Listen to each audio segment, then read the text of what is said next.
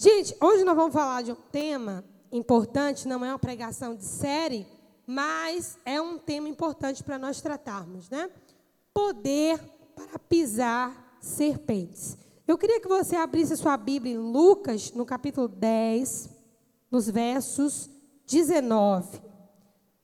Vamos ler a partir do 17, para ficar mais claro. Lucas 10, 17. Abre lá comigo.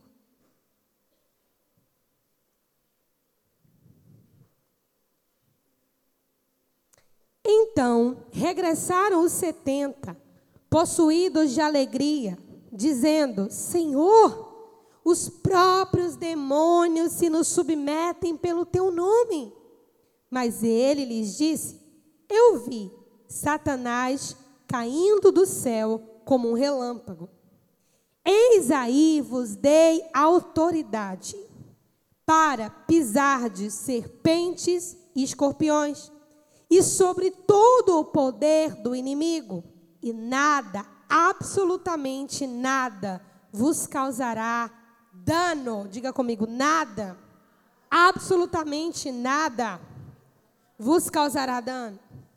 Não obstante, alegrai-vos, não porque os espíritos se vos submetem, e sim porque o vosso nome está arrolado ou escrito nos céus. Você recebe essa palavra? Diga amém. Feche seus olhos. Pai, em nome de Jesus, essa é a sua palavra. E nós elevamos a sua palavra nessa noite mais alta do que qualquer outra. Nós honramos a Sua palavra. Sua palavra está acima de qualquer sentimento, de qualquer intenção humana, de qualquer pensamento. A Tua palavra está acima do tempo, das leis da física. A Tua palavra está acima de qualquer outra palavra. E nós honramos a Tua palavra. Seja todo homem mentiroso e Deus verdadeiro. Nós confiamos em Ti e oramos te pedindo revelação, iluminação, Pai discernimento. Abre a tua palavra para nós nessa noite. Nos entrega aquelas coisas que só o teu espírito pode nos entregar. Alimenta-nos que somos os teus filhos. Estamos sentados na tua mesa e queremos receber de ti, Pai, o pão do alto nessa noite, em nome de Jesus. Diga amém. Glória a Deus. Gente, aqui Jesus estava falando com os 70 discípulos ah, que ele havia liberado e enviado. Jesus, além dos 12 discípulos que ele tinha, ele tinha uma cúpula dos três mais próximos, né? Pedro, Tiago e João. Ele tinha os 12, os outros nove, melhor dizendo. Além desses outros nove, ele tinha os 70 discípulos. E além dos 70 discípulos, ele, ele tinha uma multidão de seguidores. Especificamente, Jesus havia é, colocado as mãos e abençoado, liberado 70 discípulos para irem fazer a obra dele em nome dele. Uma espécie de treinamento em tempo presente, antes que ele voltasse para o Pai. Amém? E quando os discípulos voltaram dessa missão, eles voltaram muito felizes, porque eles repreendiam os demônios e os demônios saíam das pessoas em nome de Jesus. E é quando Jesus dá a resposta que é o tema dessa mensagem nessa noite. Jesus disse: Olha, eu vi Satanás cair como um relâmpago do céu. Pastora, qual que é a condição de Satanás hoje? Caído como um relâmpago do céu. Amém? Foi assim que Jesus o viu. Jesus disse: Eu estava lá, em outras palavras, quando Satanás caiu do céu e eu vi. Aí Jesus diz: E eu agora dou autoridade a vocês para pisar serpentes e escorpiões, e nada, absolutamente nada, vos fará dano algum. E com essa palavra, eu quero que vocês entendam uma coisa. Nunca foi o objetivo de Jesus que a igreja lidasse com guerras espirituais a partir do seu intelecto, da sua razão, da sua força, da sua argumentação. Não, não, nunca foi o desejo de Jesus que nós lidássemos com oposições malignas a partir de armas naturais. Jesus não preparou a igreja para isso. Jesus preparou a igreja sabendo que haveriam esses levantes do diabo, sabendo que haveriam essas guerras, sabendo que haveriam essas lutas. Ele disse: Eu dou a vocês autoridade. Amém? Isso significa que Jesus queria que a igreja lidasse com problemas espirituais de uma forma espiritual. Ele venceu a Satanás, ele venceu o inimigo, e se você for observar toda a trajetória de Jesus no Novo Testamento, quando aparecia um confronto com ele e o diabo, a postura dele sempre era uma postura de autoridade. Jesus não brigava com o diabo, Jesus não batia a boca com o diabo, Jesus não media força com o diabo. Jesus tinha uma postura de que, igreja? De autoridade. Se Jesus quer que a igreja o imite, como nós devemos nos posicionar quando levantes do diabo acontecerem nas nossas vidas? Com autoridade. Mas essa autoridade não é uma pseudo-autoridade, não é algo que nós criamos na nossa própria cabeça, como os filhos de Cefa, por exemplo, que foram tentar expulsar um demônio em nome do Jesus que Paulo pregava, tomaram uma surra, ficaram nus e envergonhados. Não é uma autoridade que nós criamos, mas é uma autoridade recebida. Não é uma autoridade idealizada não é uma autoridade fomentada em ensino sem fundamentação bíblica, não é uma autoridade baseada nas nossas emoções, mas é uma autoridade recebida. Satanás sabe quando você está emocionado e quando você está empossado da autoridade que você já recebeu. Talvez você não discerna isso, mas o mundo espiritual discerne quando nós estamos emocionados, empolgados, desesperados ou qualquer outra coisa, e quando nós estamos empossados da autoridade que nós já recebemos em Jesus.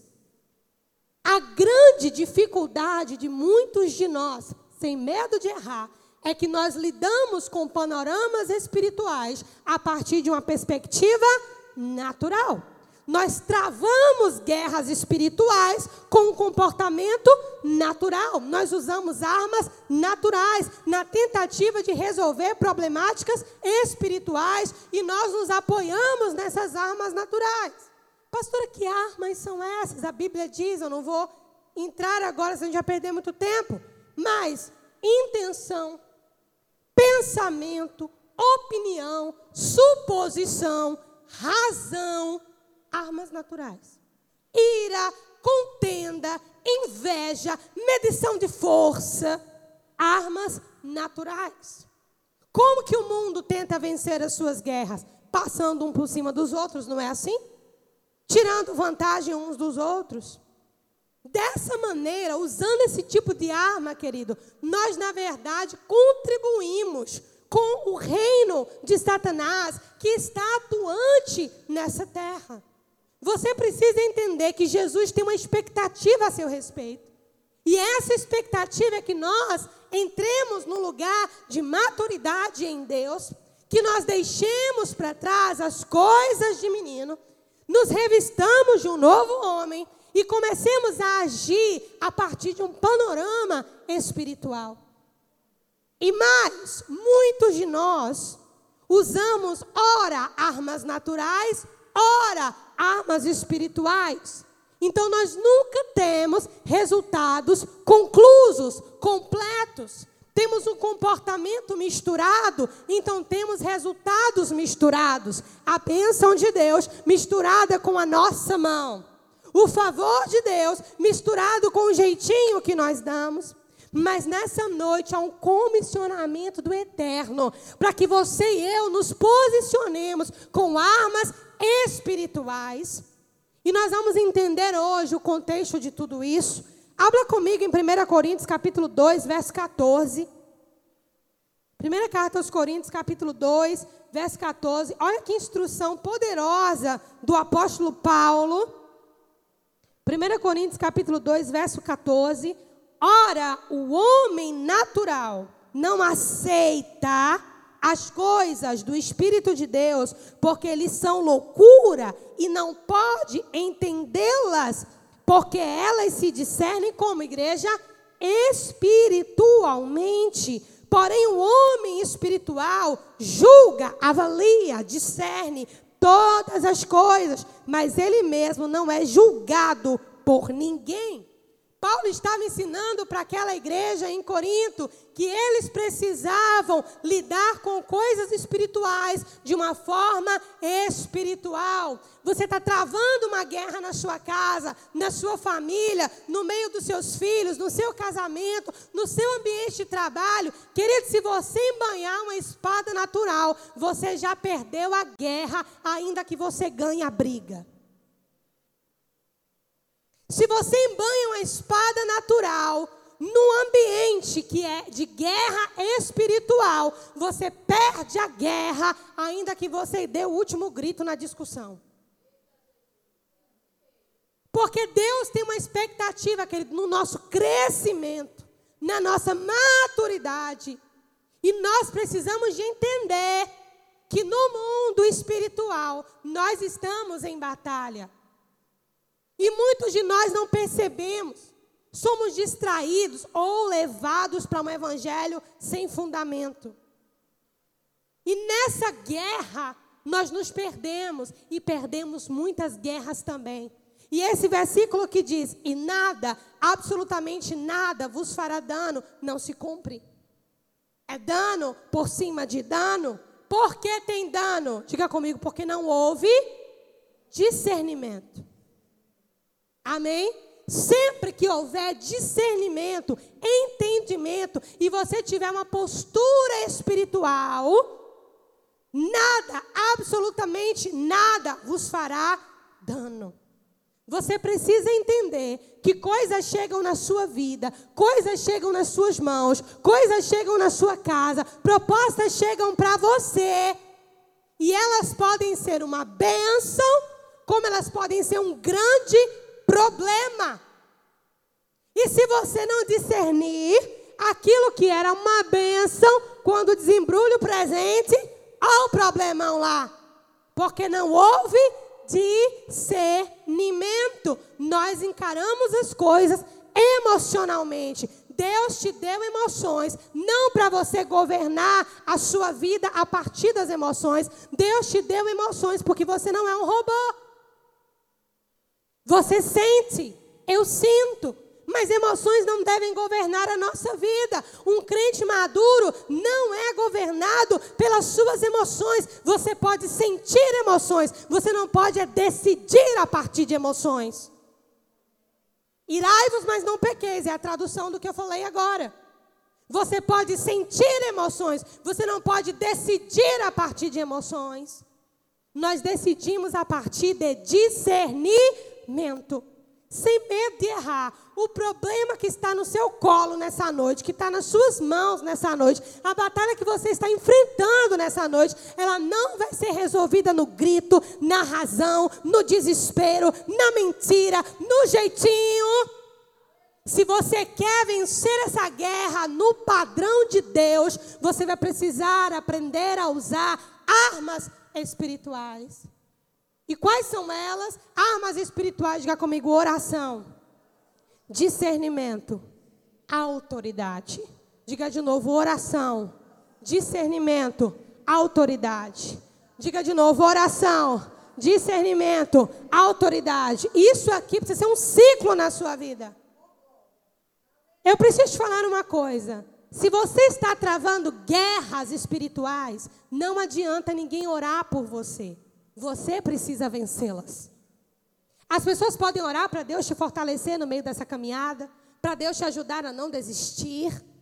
Mas nós precisamos entender que as nossas guerras, nós pelejamos. Não há nenhum lugar na Bíblia que Deus terceirize a batalha para ninguém. O único momento é quando Deus chama para Ele, em momentos específicos que Ele diz: nessa peleja vocês não terão que pelejar. Querido, mas Deus disse isso uma vez para todas as trocentas batalhas de Israel. E a maioria dos crentes, numa atitude infantil, senta no banco e diz: Essa peleja eu não vou pelejar, é Deus quem vai pelejar por mim. Querido, não é assim. Nós não podemos ser fugitivos dos embates espirituais que se nos são apresentados. Nós não podemos, foi Deus quem disse para Israel que pelejaria por eles. Não Israel que disse que Deus faria. Nós precisamos entender que os panoramas espirituais que nós estamos inseridos serão vencidos a partir da oração, do discernimento e da autoridade. Quando Jesus lidava com Satanás, ele sempre lidava a partir de um panorama de autoridade. E a igreja trava guerras espirituais a partir de autoridade. Mas sabe por que nós não chegamos nesse panorama da autoridade? Porque somos fracos em oração. Nós terceirizamos a nossa vida de oração. Nós terceirizamos o discernimento. Outras pessoas discernem por nós. E nós terceirizamos a autoridade também. Francisquinha do, da igreja da bolinha de açúcar, ela sim tem poder. O poder não é, não existe nenhuma Francisquinha da esquina da bolinha de açúcar, em nome de Jesus. O poder não é da Francisquinha da bolinha de açúcar. O poder foi entregue à igreja. E se você é a igreja, o poder e a autoridade foi recebido. Não é uma emoção. Satanás sabe quando você está emocionado e quando você está posicionado. Pastora, quando é que eu estou emocionado e quando é que eu estou posicionado? Quando você está emocionado, só quando você é amedrontado você reage. Quando você está posicionado, amedrontado ou não, você está em posição de batalha. É uma posição na sua vida, não é um momento. E muitos de nós vivemos de momentos. E a nossa vida com Deus não é um momento, é um posicionamento. Armas espirituais, oração, ore até Deus te dar discernimento. E quando Deus te der discernimento, use a autoridade que você recebeu. É assim. Não se põe um canhão no, nas mãos de um bebê Sim ou não? Não. Nós precisamos entender, queridos, que existem armas espirituais. Vá comigo agora para a segunda carta aos Coríntios, capítulo 10.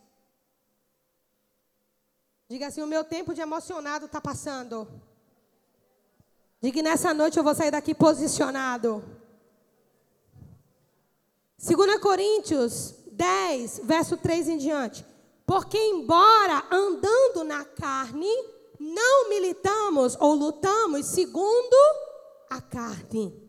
Porque as armas da nossa milícia ou da nossa guerra não são carnais, mas poderosas em quem, gente? Em Deus para destruir fortalezas, anulando nós sofismas e toda altivez que se levante contra o conhecimento de Deus, levando cativo todo pensamento à obediência de Cristo, estando prontos para punir toda desobediência, uma vez completa a vossa submissão ou a vossa obediência. Isso aqui não parece que Paulo está lutando com alguém lá longe? Ele está falando dele, querido. Releia o texto comigo. Preste atenção. Embora andando na carne. Quantos estão andando na carne aqui? Todos nós. Você não é, você não é uma alma apenada. Não militamos segundo a carne. Porque as armas da nossa milícia, ou seja, da nossa guerra, elas não são carnais, embora estejamos na carne. E sim poderosas em Deus. Essas armas espirituais, elas são poderosas para quê? Para arrancar a cabeça dos demônios, para fazer um genocídio espiritual, não, preste atenção. Elas são poderosas para quê? Para destruir fortalezas. Andulando nós sofismas. O que são sofismas? Estruturas de pensamento enraizados na nossa mente.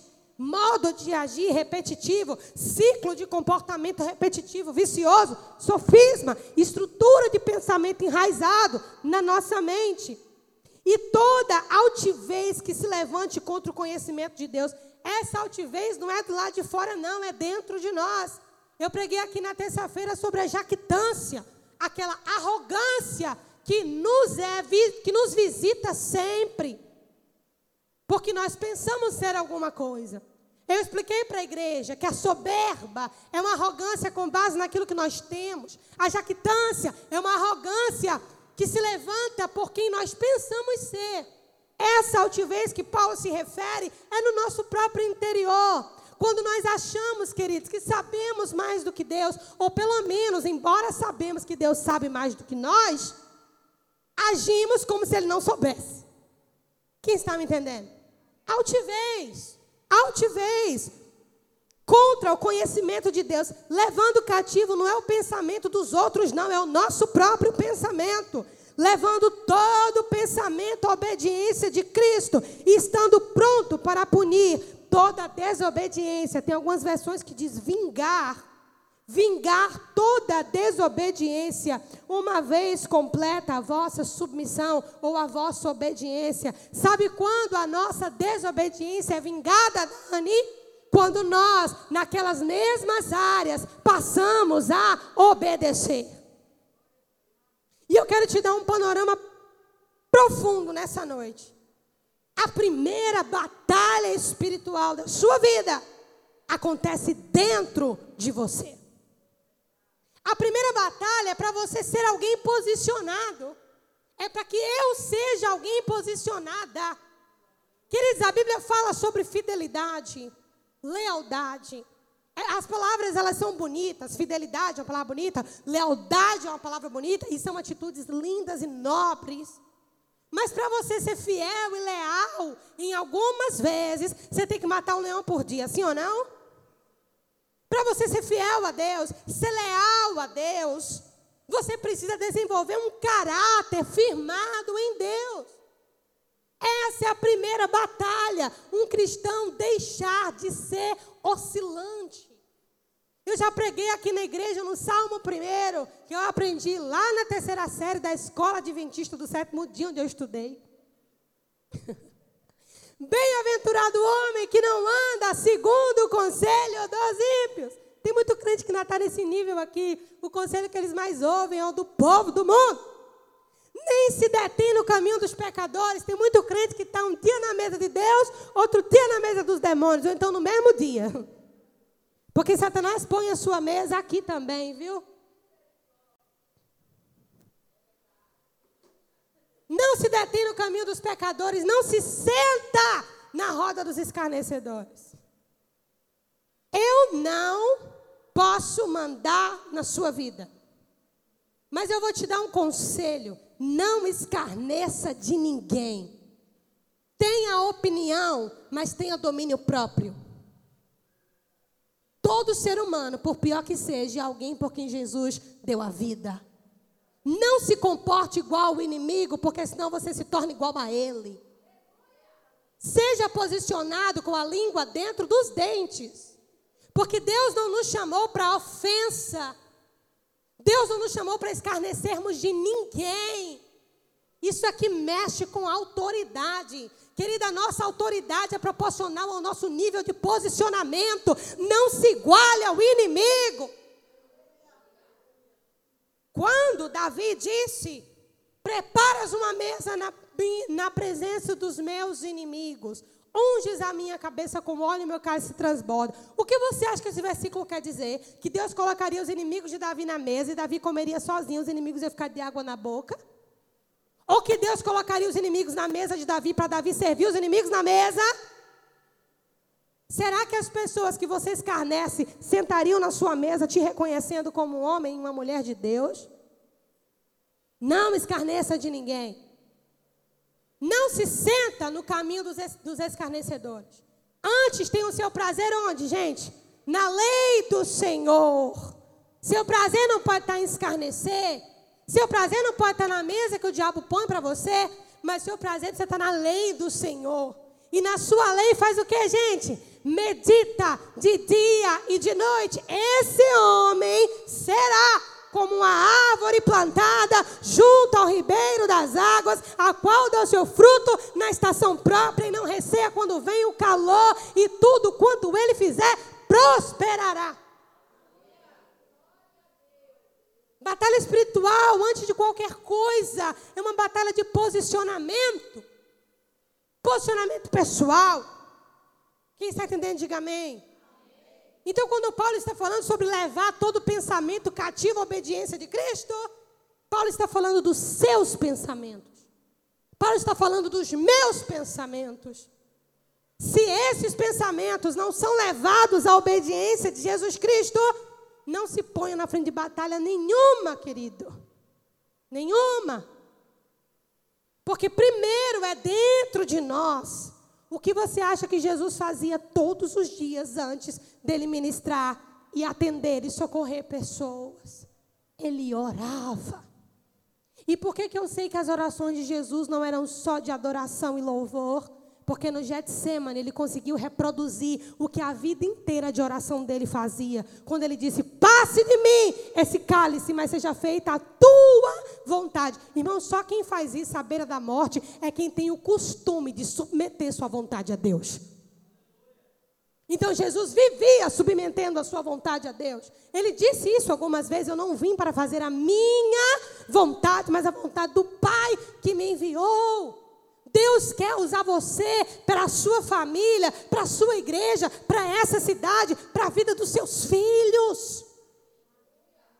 Mas antes disso, amado e amada, você precisa posicionar em você. Minha filha ontem, a do meio, me chamou na cama. Lembra que eu falei que lá em casa as crianças têm o hábito de confessar pecados? E ela, mãe, eu preciso confessar. Digo, diga, amada. E ela fez uma confissão. Nós oramos juntas. Fiquei nervosa. Aí eu fui lá na área, lá no fundo, estender as roupas, estavam na máquina, suando. Queridos, enquanto toda aquela mistura estava dentro de mim, eu me lembrei que na idade dela eu tinha feito a mesma coisa. Aí ela foi lá na área do fundo, porque ela não dorme sem orar, abençoar ela e o pai também. Falei, filha, senta aqui que eu quero te contar uma coisa. Na hora eu lembrei. E ele converterá o coração dos pais aos filhos e dos filhos aos seus pais, para que ele não venha em a terra com maldição. Sentei ela e falei assim: ó, enquanto você confessava aquilo para a mamãe, mamãe achou uma coragem linda da sua parte. E você fechou uma grande brecha espiritual. E na hora que você falou, a mamãe lembrou que na sua idade aconteceu isso, isso e isso com ela. Ela ficou me olhando assim. Falei, é, amor? É? E mamãe agora está confessando para você. E lembra do que a Bíblia diz? Aí citei o texto de Malaquias para ela. Falei, é assim que a maldição se encerra. O coração dos pais aos filhos e dos filhos aos pais. Mas na hora Deus me lembrou, não é com armas carnais, não. É pelo Espírito. Volte para o eixo. Não vai estender umas roupinhas antes de falar alguma coisa. Amém. Para dar tempo para o Espírito Santo ministrar o seu coração. Vai lavar uma pia de prato. Amém, amado. Para você acalmar o coração antes de sair falando que não deve e ferindo a identidade dos seus filhos. Amém. Mas eu não estava falando nada disso, né? Voltando aqui. Jesus nos deu poder por quê e autoridade? Porque ele sabia que esse seria o único meio de nós vencermos o maligno. Se Jesus nos deu poder, e a Bíblia diz que ele conquistou, se ele nos deu esse poder e deu à igreja, é porque ele sabia que esse era o único meio de nós vencermos as astutas ciladas do diabo. Ninguém vence o diabo na razão. Ninguém vence o diabo na opinião. Já dizem, né? De opinião, o inferno está não é na opinião, não é no muito falar, não é nas nossas conjecturas. Queridos, as portas do inferno só não prevalecem para um grupo de pessoas. Quem são eles? A igreja. Porque a igreja recebeu poder e autoridade. A Bíblia fala sobre Gênesis 3,15, entrando na serpente agora especificamente. Quando Adão e Eva pecaram e os três se apresentam diante de Deus, Eva, Adão e a serpente. E no verso 15 de Gênesis 3, Deus diz para Eva: Olha, porém inimizade, Deus diz para a serpente: Porém inimizade entre ti e a mulher, entre a tua descendência e o seu descendente. No caso, Jesus, que viria da barriga de Maria posteriormente. Este, no caso, o descendente, te ferirá Tu lhe ferirás. Como é, gente? Tu esmagarás a sua cabeça, ele esmagará a tua cabeça, e tu ferirás o calcanhar. Não é isso? Gente, abre aí Gênesis 3,15, em nome de Jesus, vai lá. Gênesis 3,15. Porém, intimidade entre ti e a mulher, entre a tua descendência e o seu descendente. Este, o descendente, te ferirá a cabeça ou esmagará a tua cabeça. Mas não disse que vai matar. Disse que vai ferir, esmagar a sua cabeça. E tu lhe ferirás o calcanhar. Aí Jesus vem lá em Lucas 10, 19. E ele diz que nós pisaríamos a cabeça da serpente, mas essa serpente não nos faria dano algum. Ele foi ferido pelas nossas transgressões, moído pelas nossas iniquidades, para que eu e você pudéssemos ser livres. Jesus esmagou a cabeça da serpente e ela lhe feriu o calcanhar, mas nós esmagamos a cabeça da serpente sem dano. Sem dano. Porque o dano ele já pagou naquela cruz. Queridos, e serpente na Bíblia tem vários significados. Ao longo da história, a serpente vai admitindo vários conceitos em várias culturas. Como Israel era um, um, povo nômade, né? 400 anos eles ficaram um tempão no Egito, depois 40 anos no deserto e ainda se misturaram com várias outras nações. E nessa altura do campeonato, a serpente já não era mais essa, essa história que nós contamos aqui de Gênesis 3,15.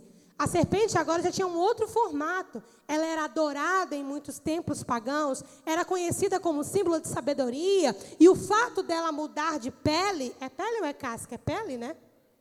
O fato dela mudar de pele, as pessoas acreditavam que a serpente ela tinha um poder de curar a si mesma, de autocura.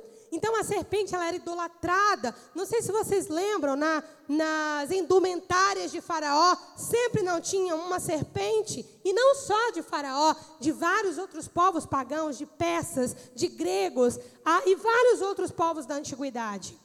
A serpente assumiu um caráter muito superior àquele caráter de enganador, de aproveitador. Né? Ao longo do tempo, a serpente ela assumiu outras características. Satanás, Satanás, ele se apossou dessa identidade, essa identidade de engano, de perspicácia. Ele se apoderou dessa identidade. E quando Jesus diz que nós vamos esmagar a serpente, esmagar a serpente, ele não está falando agora dos conceitos de cobra que a Bíblia apresenta, mas ele está se referindo a essa mesma serpente do Éden. Vocês estão compreendendo? Por exemplo, quando Israel pecou contra Deus, abre comigo aí Números. Números. Olha que coisa interessante. Quando Deus envia cobras para picar o povo. Números 21. Diz assim, no verso 4: Então partiram do Monte Or pelo caminho do Mar Vermelho a rodear a terra de Edom. Porém, o povo se tornou o que, gente? Impaciente no caminho. E o povo falou contra Deus, contra Moisés. Por que nos fizeste subir do Egito para que morramos nesse deserto, onde não há pão, onde não há água, e a nossa alma tem fastio desse pão vil? Eu estava dizendo a dona Jane. Gente, você falar do que Deus te dá e você dizer que você tem fastio. Olha o tamanho da arrogância desse povo. Fastio desse pão vil, o pão que desceu do céu, o maná de Deus.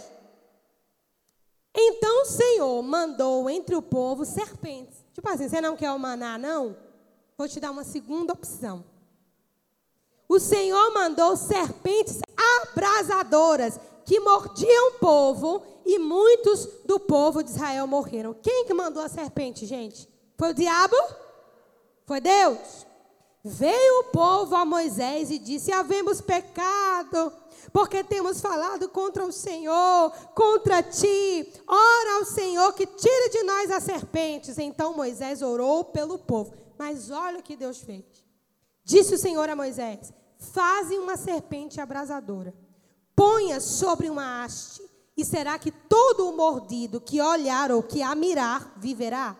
Fez, pois, Moisés uma serpente de bronze e a pôs sobre uma haste. Sendo alguém mordido por alguma serpente, se olhava para a de bronze e sarava.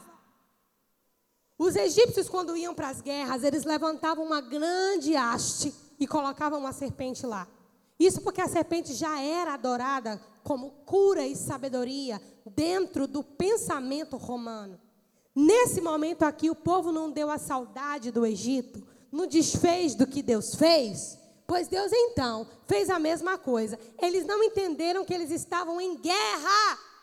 Eles achavam que eles estavam dando um passeio pelo deserto. Deixa eu te dizer uma coisa profética aqui. Não é porque Deus fez o mar se abrir para você passar que tudo acabou, não, irmão. Não é porque Deus abriu o mar, tirou você de um lugar e pôs no outro que a obra está completa, não.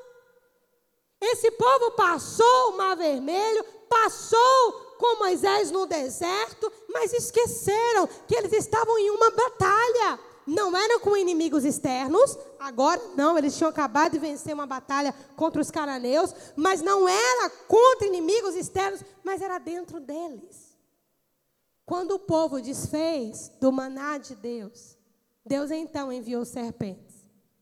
E aquela mesma serpente que Moisés fez de bronze, quando o povo olhava, o povo era curado. Pastora, qual que é a máxima dessa história?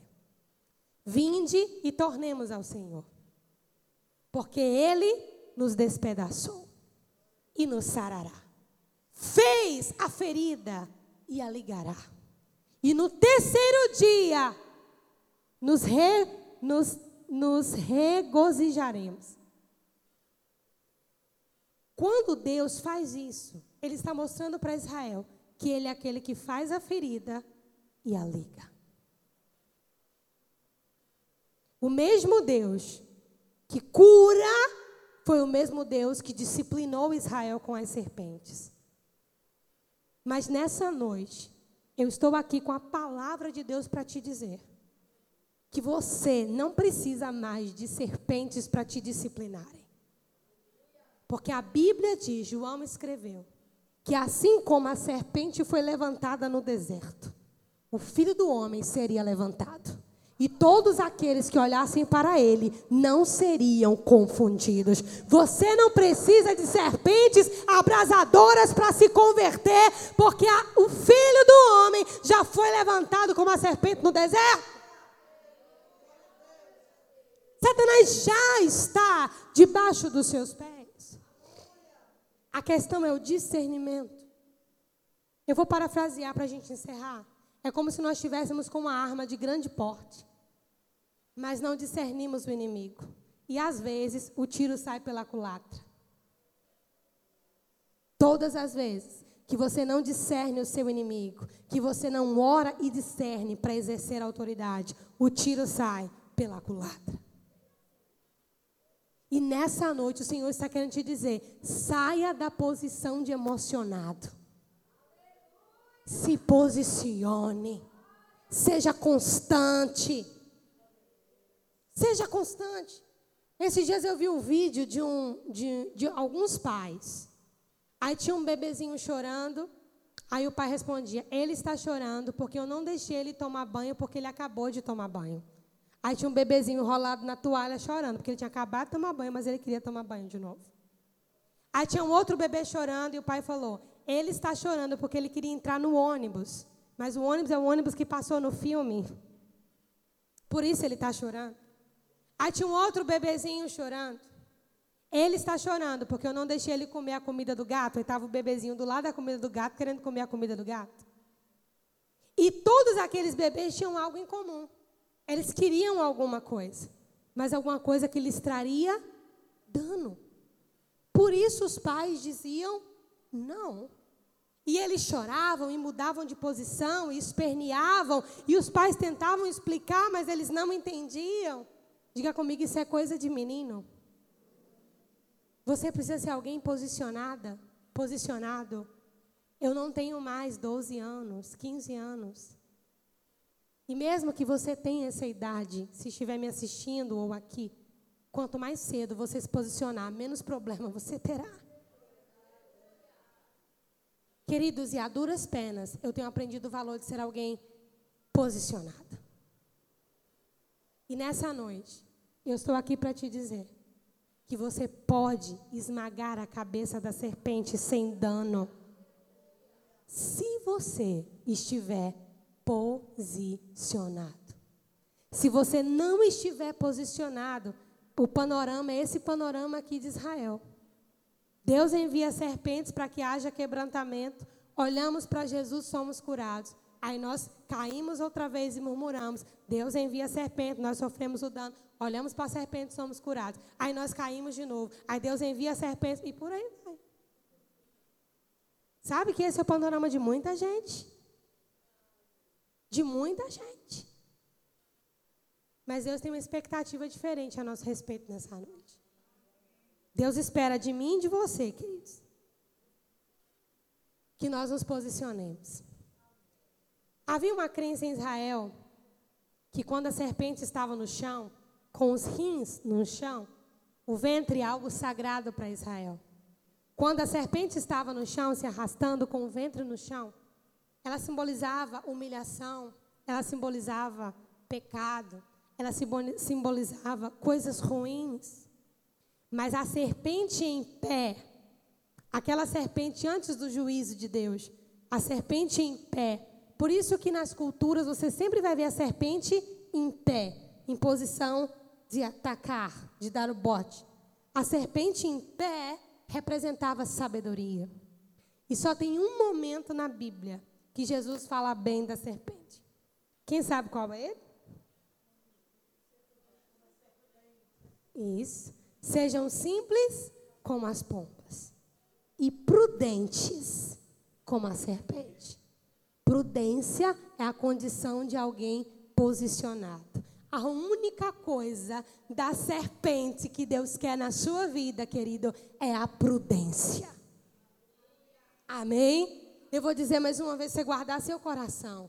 A única coisa da serpente que Deus quer na sua vida é a prudência. Não julgue ser amigo do diabo, porque ele não é amigo de ninguém. Não julgue ser mais esperto, mais sabido do que ele, porque você não é. Eu não sou. Amém? Deus não permitiu a serpente para ser amiga da igreja, ou para estar dentro da igreja, mas para estar debaixo dos nossos pés, até aquele grande dia que ele publicamente a destruirá. Amém, queridos? A destruirá. Poder. O que você precisa ler, o que você precisa, o que eu preciso, não é de argumentação, não é de opinião, não é de muito falar. O que nós precisamos é de poder. Espiritualmente, as coisas se resolvem com poder e autoridade. Amém, queridos? E essa é uma noite para a gente posicionar e aceitar as guerras que estão diante de nós. Amém? E sair do ciclo da serpente. Se você está nesse ciclo da serpente, você é picado, se arrepende, recebe o maná e volta. É picado, se você está nesse ciclo, querido, em nome de Jesus, sai disso hoje. Sai de. Defina de que reino você é. Defina a quem você pertence. E rompa com esse ciclo. Amém? Diga para a pessoa do seu lado assim, porque Canaã está logo ali, mas não chegou ainda não. Amém? Se coloque de pé.